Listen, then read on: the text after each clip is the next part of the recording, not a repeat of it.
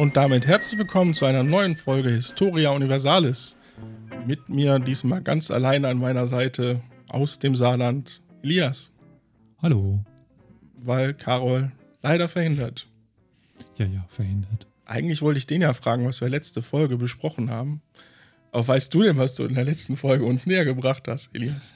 Ähm, ich weiß nicht mehr ganz, was das war. Ich muss mir das ja nur zehnmal anhören bei, beim Schneiden. ich habe gesprochen über den Islamischen Staat, über die Frühphase des Islamischen Staates, beziehungsweise bis 2015. Und dabei so ein bisschen auf eingegangen, was ist ein islamischer Staat, was ist der Dschihad und wie instrumentalisiert der IS den Islam. Ja.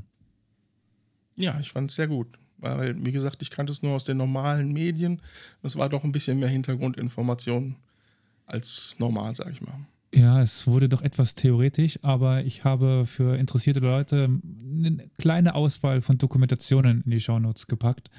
Wie kann man das denn sagen? Packender, etwas mit mehr Bildern und ja, das ist vielleicht dann für den einen oder anderen auch ganz interessant.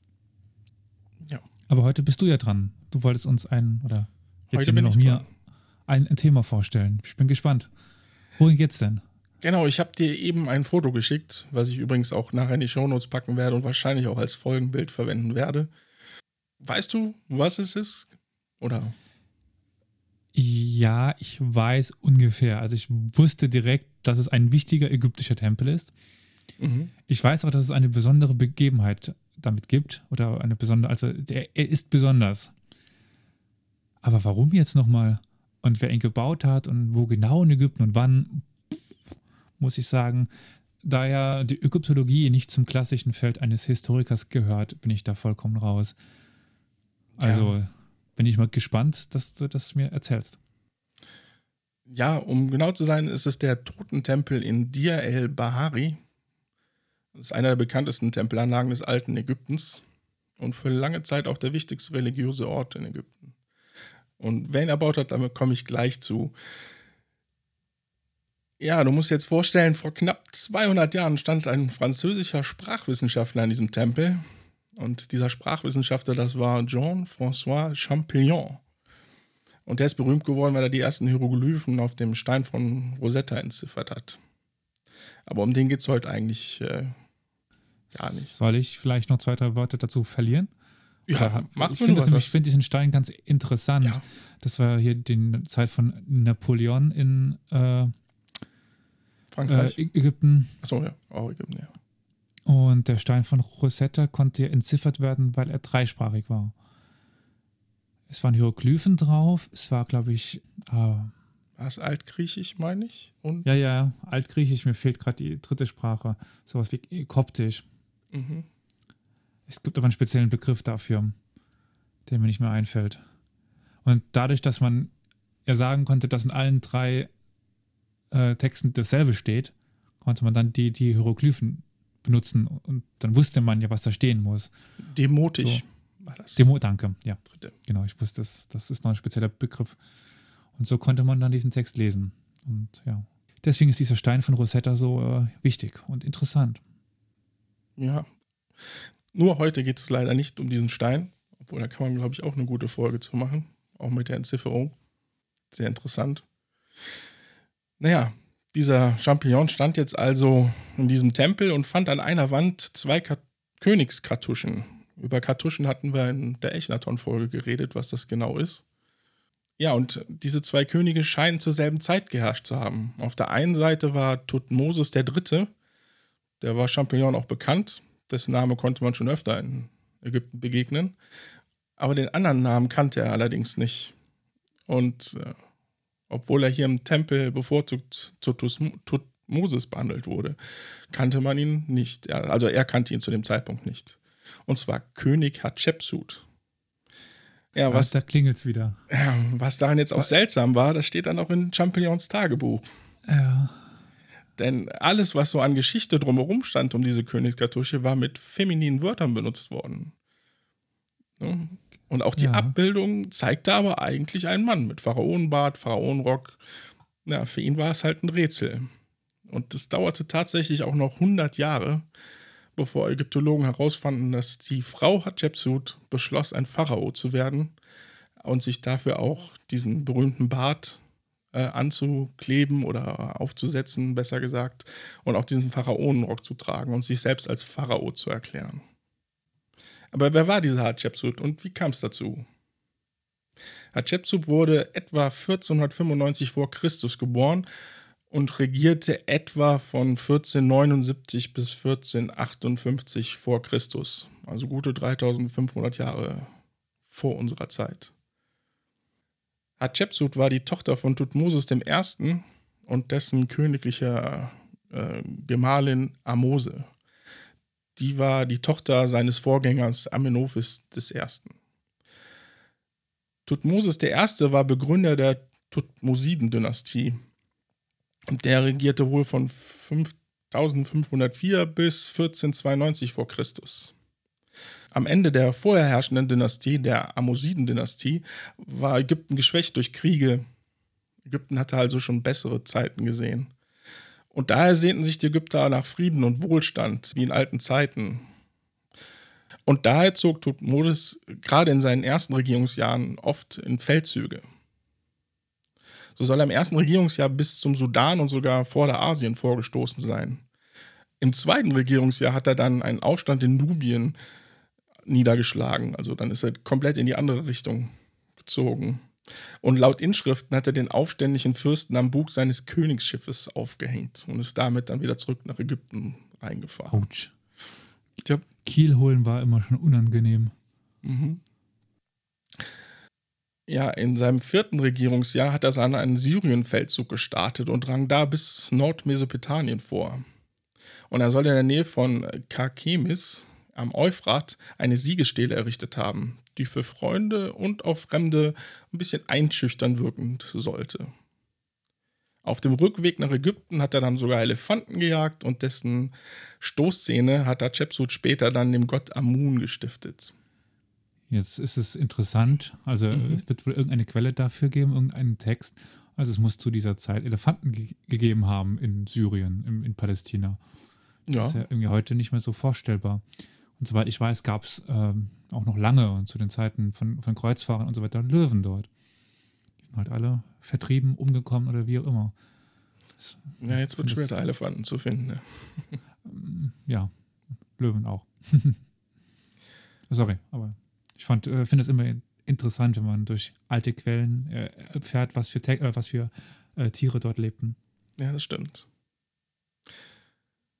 Ja, wir merken also, Tutmosis hat einiges unternommen, um weitestgehend für Frieden und Wohlstand in Ägypten zu sorgen. Aber Tutmosis ist noch für was anderes berühmt. Er hatte ja, wie gesagt, nicht nur für Wohlstand Ägyptens gesorgt, sondern hat dann auch äh, für sich einiges an Wohlstand angehäuft diesen Wohlstand wollte er natürlich mit ins Jenseits nehmen. Aber auch er hat schon gesehen, dass die Pyramiden, die waren zu seinen Zeiten nämlich schon geplündert, jetzt nicht gerade eine gute Idee waren. Also so Prachtbauten, um den Dieben direkt zu zeigen, hier gibt es Schätze. Also sucht Wie so ein großes Hinweisschild. Genau. Also suchte er sich ein Tal, wo er ein Grab in den Untergrund äh, bauen lassen sollte. Darf ich was raten oder? Du darfst gerne raten. Also es gibt ja dieses berühmte Tal der Könige. Hat das damit was zu, zu tun? Genau, er hat das Tal der Könige damit im Prinzip gegründet. Juhu, ich war richtig. Mit Amose, seiner Hauptfrau, hatte er vier Kinder, zwei Söhne, Amen, Mes und Wat Jems, sowie zwei Töchter, No, Namen? Ja, wir hatten das ja schon beim letzten Mal. Ne? Das ist, naja. Da bin ich ja mit meinen Namen echt froh. Das sind halt einfach nur Arabisch, die kann man aber irgendwie ein bisschen lernen, aber das ist ja klingt echt komisch. Ja, dann hat er halt noch zwei Töchter gehabt, Nofrobiti und Hatschepsut.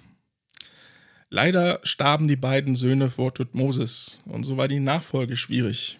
Immerhin war die Dynastie gerade erst gegründet. Mit einer Nebenfrau, Mut, no, Mut Nufred, hatte er einen Sohn, Tutmosis II. Und um die königliche Blutlinie so rein wie möglich zu halten, hat er dann seine Tochter Hatschepsut mit Tutmosis II. verheiratet und so seine Nachfolge gesichert.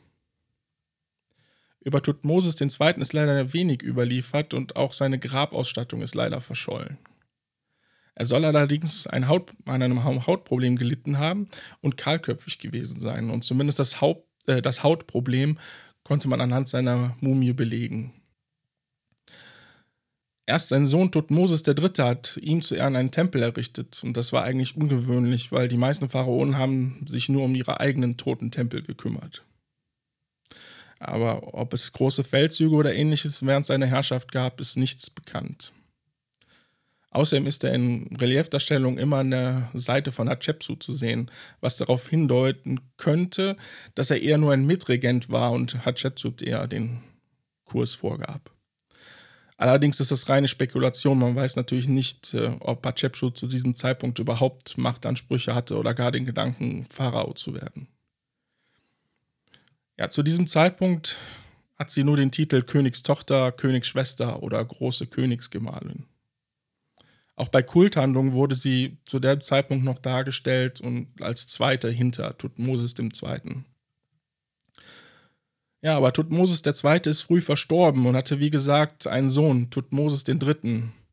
Der war zu dem Zeitpunkt allerdings, wenn überhaupt, gerade zwei Jahre alt. Tutmosis III. Äh, wurde halt mit einer Nebenfrau gezeugt und diese hätte eigentlich jetzt, da Tutmosis III. ja Herrschaftsansprüche hatte, Königsmutter werden sollen. Sie hätte also ähm, regiert, wurde aber seltsamerweise übergangen und so hat Hatschepsuts Mutter Amose erst einmal die Regentschaft übernommen. Und kurz darauf hat sie die Regentschaft dann an Hatschepsut weitergegeben. Über die Machtverhältnisse nach dem Tod von Tutmosis II. gibt es im Grab vom Bürgermeister von Theben einen kleinen Einblick. Dort steht: Er stieg zum Himmel empor, vereinigte sich mit den Göttern. Sein Sohn, also Tutmosis III., trat an seine Stelle als König der beiden Länder. Er herrschte auf dem Thron dessen, der ihn erzeugt hatte. Seine Schwester, die Gottesgemahlin Hatschepsut, sorgt für das Land, die beiden Länder lebten nach ihren Plänen. Man diente ihr, indem Ägypten das Haupt vor ihr neigte.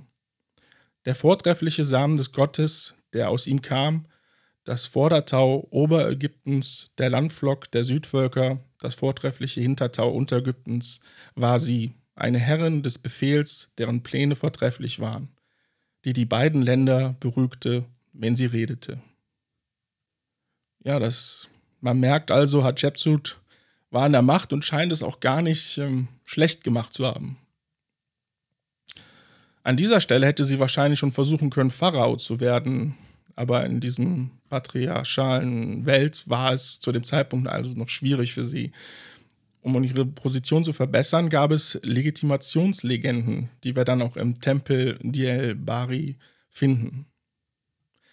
Als erstes gab es ihre Geburtslegende, so soll Gott Amun selbst, der bekannt war, Thronfolger zu zeugen, die Gestalt des Pharaos angenommen haben, um mit Amose eine Tochter zu zeugen, die laut Text auch Herrscherin von Ober- und Unterägypten werden soll.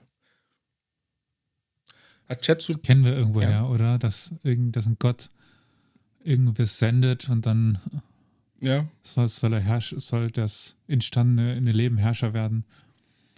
Genau, wie gesagt, Legenden, um das Ganze zu untermauern. Ne? Mhm. Ja, Chetsu bedeutet auch die erste der edlen Damen. Und sie hat aber noch den Zusatz Chenemet Amun. Das bedeutet, die Amun umarmt oder mit Amun vereinigt ist. Die zweite Legende besagt, dass sie schon vor der Vermählung mit Tutmosis II. ihren Vater als Kronprinzessin nach Unterägypten beglitten hat, wo sie Heiligtümer besuchte dann angeblich von den Göttern gekrönt wurde und ihren Königstitel bekommen hat. Daraufhin hat Tutmosis I. sie offiziell als Thronerbin und Stellvertreterin vorgestellt. Dazu gibt es auch einen Text. Da sagte seine Majestät zu ihr: Komm, du Gesegnete, ich will dich in meine Arme schließen, damit deine Anordnungen im Palast ausgeführt werden. Kostbare Bilder wurden von dir gemacht, Dir wurde feierlich die Doppelkrone aufgesetzt. Du bist gesegnet. Wenn du im Palast erscheinst, ist deine Stirn geschmückt mit der Doppelkrone. Beide Kronen sind auf deinem Haupt vereint, denn du bist meine Erbin, der ich das Leben gegeben habe. Das ist meine Tochter Chenemut Amun Hatschepsut. Sie lebe Ich setze sie als meine Stellvertreterin ein. Ja, und neben dem Tempel von Dir el Bahari gibt es noch einen zusätzlichen Text, der von der Krönung Hatschepsut berichtet. Und zwar in der Roten Kapelle im Tempel von Karnak. Das ist auch noch recht interessant, denn dieser berichtet von der Weisung Amuns, was äh, zu diesem Zeitpunkt ein Novum war, dass ein Gott sich als Orakel betätigt. Aber diese Praxis hat dann Tutmosis III. auch weitergeführt und auch die Nachfolger. Und das hat gerade zu späteren Zeitpunkten nicht-ägyptischen Führern ihre Herrschaft erleichtert, da sie einfach behaupten konnten, die Götter hätten sich für sie entschieden.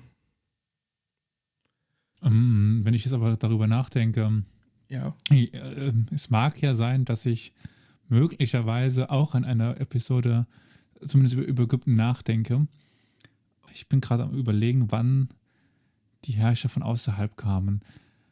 Ich glaube, es war doch auch schon so, dass je nachdem diese äh, Dynastie der Pharaonen eigentlich von, aus, aus Syrien kam. Aber es ist wahrscheinlich jetzt zu, zu weit führend, die Frage, oder? Ja, so, so tief bin ich nicht drin, wo sie genau herkamen. Ja, muss ich mich selber noch, noch schlau machen. Es ist auf jeden Fall, warum ich darauf hinaus will oder warum du das auch jetzt sagst. Ägypten ist mit das Land, was am längsten unter fremder Kontrolle stand. Ich meine, es gibt hier dann irgendwann dann die, äh, wie heißen sie, äh, von Kleopatra, die, die Dynastie, die mhm. Ptolemäer. Genau. Das sind die Griechen. Nach den Ptolemäern kommen die, die Römer und die Byzantiner, dann kommen die Araber.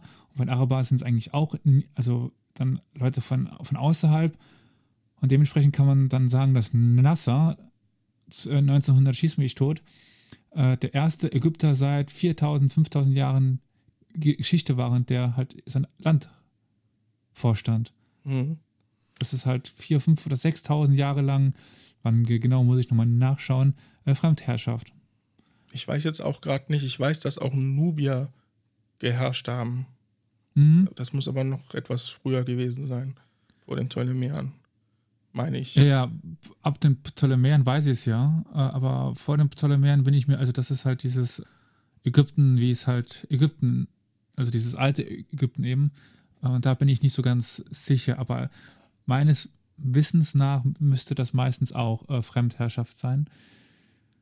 Müsste zu der Zeit auch schon nicht ganz so Fremdherrschaft, weil die Syrer in dem Sinne schon wahrgenommen worden sind als fast Ägypter und sich auch relativ gut eingelebt haben, aber ähm, ja, also dementsprechend ist dieser Hinweis gar nicht so unwichtig, weil eben die ägyptische Geschichte ja, hier geprägt ist durch Fremdherrschaft. Ja. Zumindest ja. mit diesem Punkt.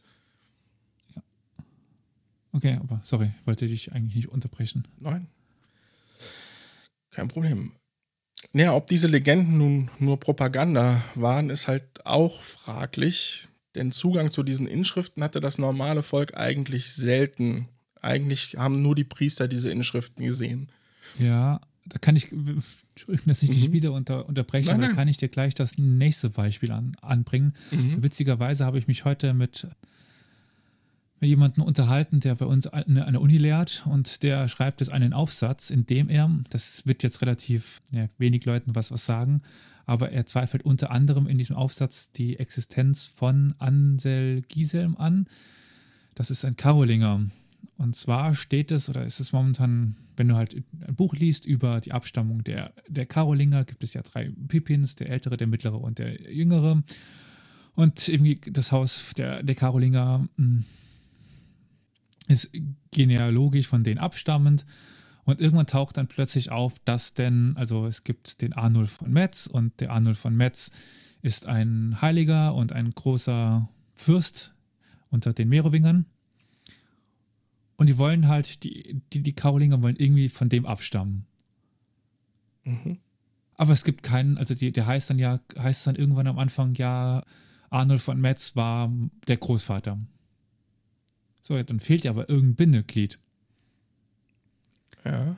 Und dann erfinden sie, so ist die Aussage von Herrn Vogel, so heißt er, erfinden sie quasi diesen äh, Ansigiselm oder wie er, also ungefähr so heißt er, ich bin mir nicht mehr genau sicher. Und mit der Zeit entstehen immer mehr Mythen darum, wie jetzt die Karolinger von Arnold von, von Metz abstammen. Mhm. Und das ist dann halt relativ schnell zum festen Wissen geworden, dass das halt so ist. Aber in den Werken, die, wo das drin steht, das war ja auch nur für die oberste Schicht, also wer überhaupt lesen konnte und so weiter. Deswegen. Mhm.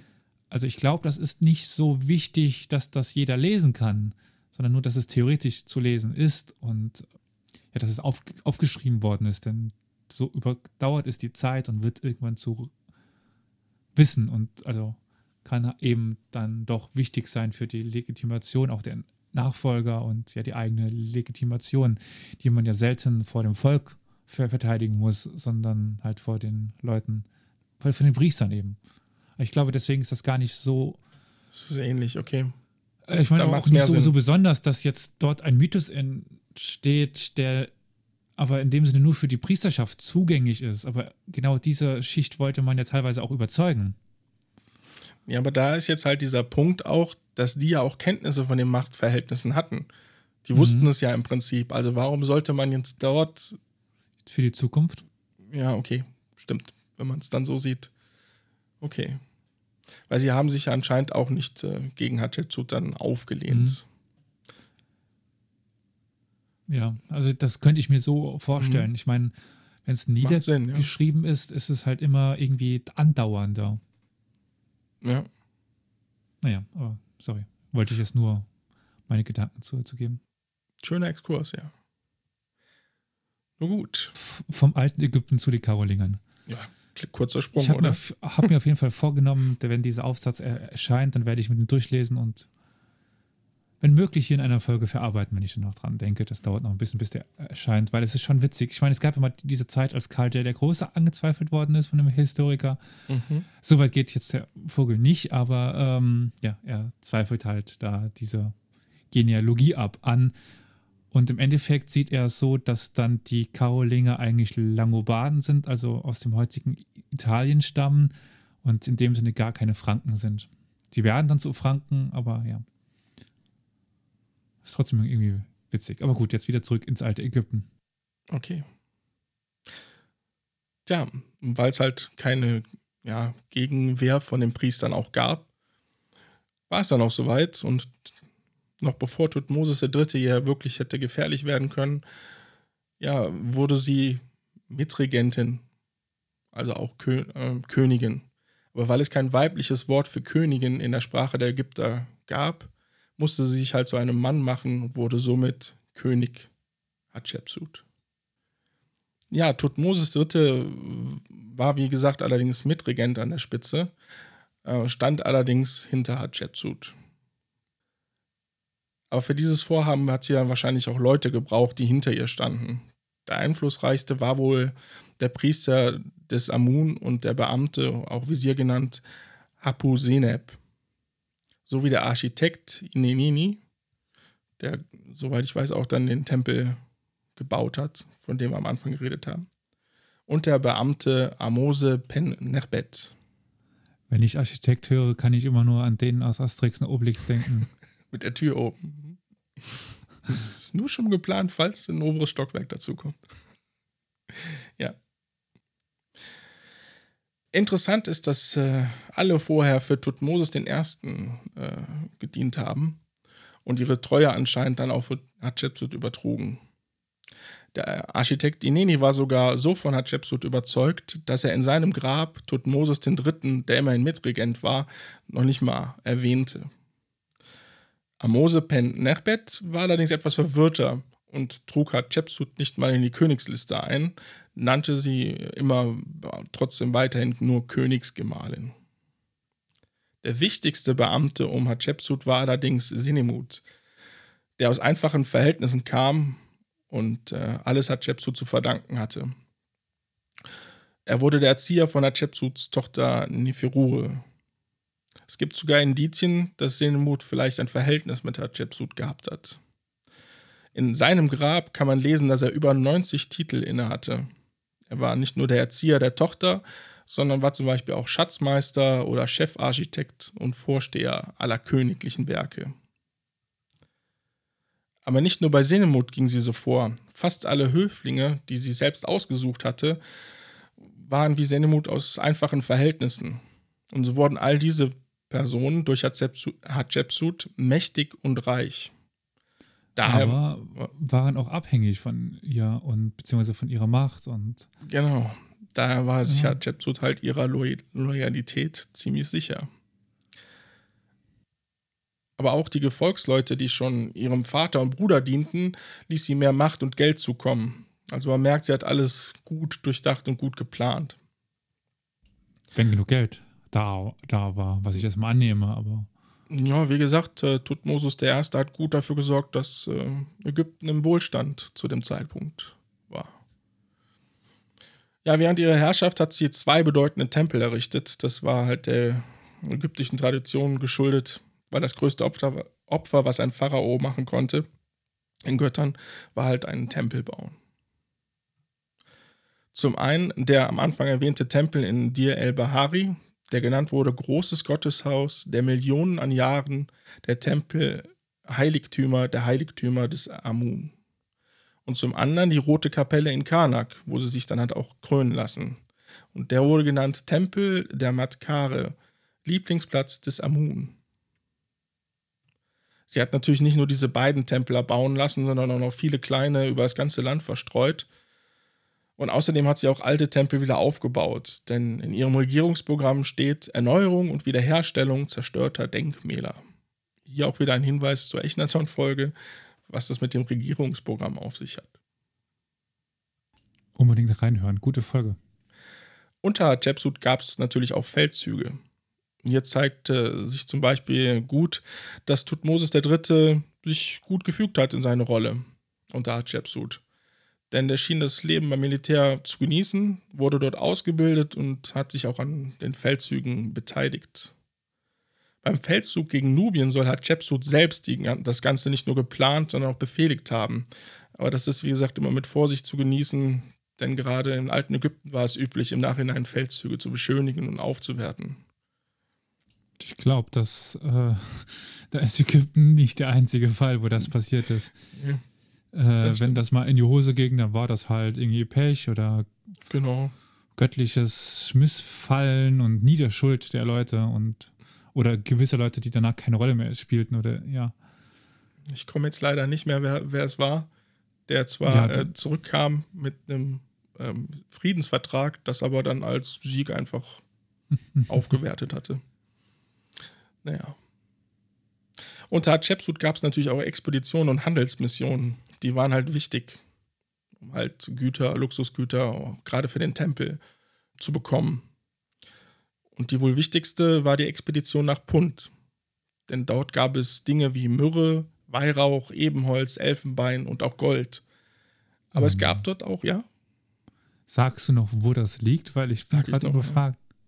Dann mhm. bin, bin wieder ruhig. Aber auch Pygmäen waren wohl dort zu finden und die waren auch sehr beliebt in Ägypten als kleine tanzende Menschen.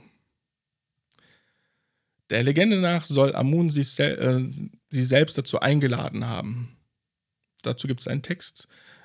Amun, der Herr der Throne beider Länder, sprach: Komm, komme in Frieden, meine anmutige Tochter, mein Liebling, König von Ober- und Unterägypten Matkare. Ich gebe dir ganz Pund, ich will deine Soldaten zu Wasser und zu Lande führen, an geheimnisvolle Küsten entlang, bis sie in den Weihrauchhäfen äh, einfahren. Es ist ein heiliger Ort, das Gottesland, Ort meiner Freuden. Sie sollen nach Belieben Weihrauch mitbringen und ihre Schiffe nach Herzenslust mit grünen, das heißt lebenden Weihrauchbäumen und allen anderen schönen Gaben das Land verlassen.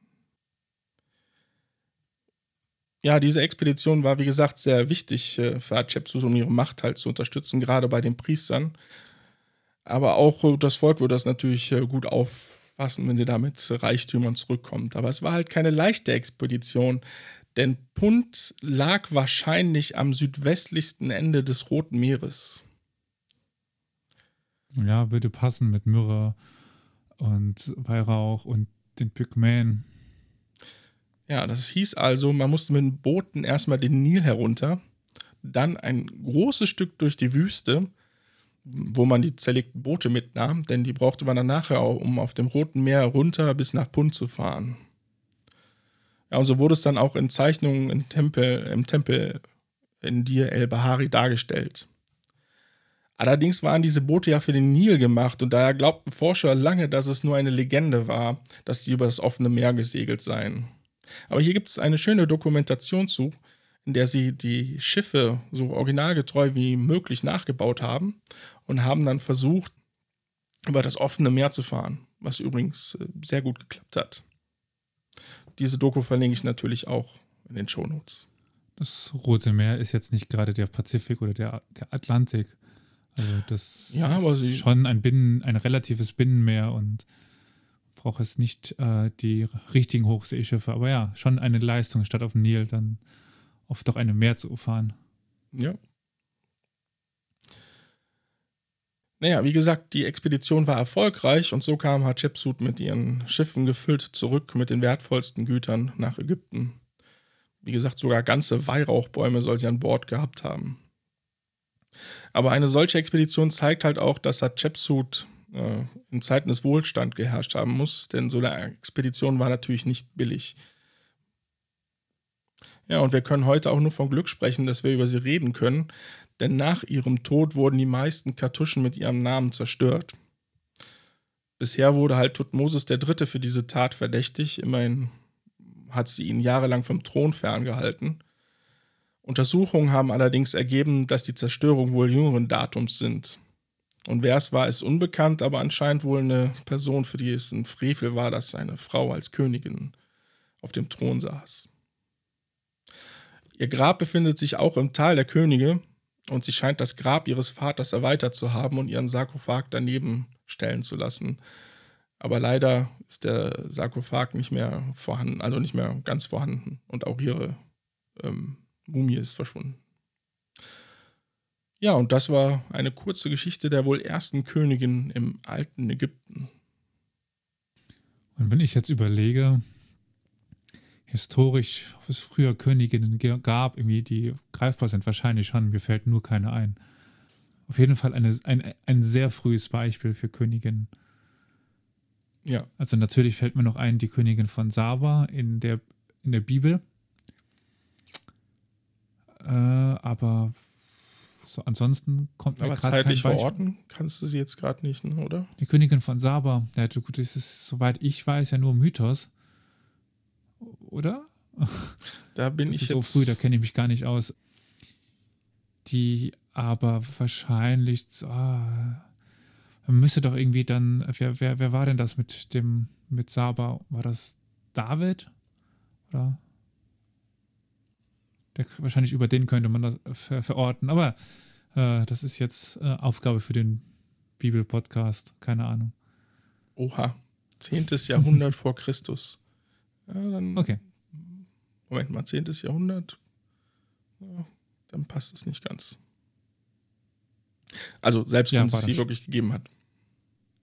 Was? Selbst wenn sie dann wirklich, ne? Ja. Jemand. War sie dann doch ein bisschen später. Mhm. Ansonsten fällt mir gar keine Königin ein, die so früh herrschte. Das waren, glaube ich, alles Männer. Müssen wir mal ra rausfinden, was die, was so Königinnen vor Christi Geburt waren. Gibt es, glaube ich, nicht so viele. Wird schwierig, ja. Aber vielen Dank. Das, also, ich kannte den Namen Habsches, Hab, Habsches, hm. wie? Hatschepsut. Hat, hat, Hatschi. Gesundheit. Mm.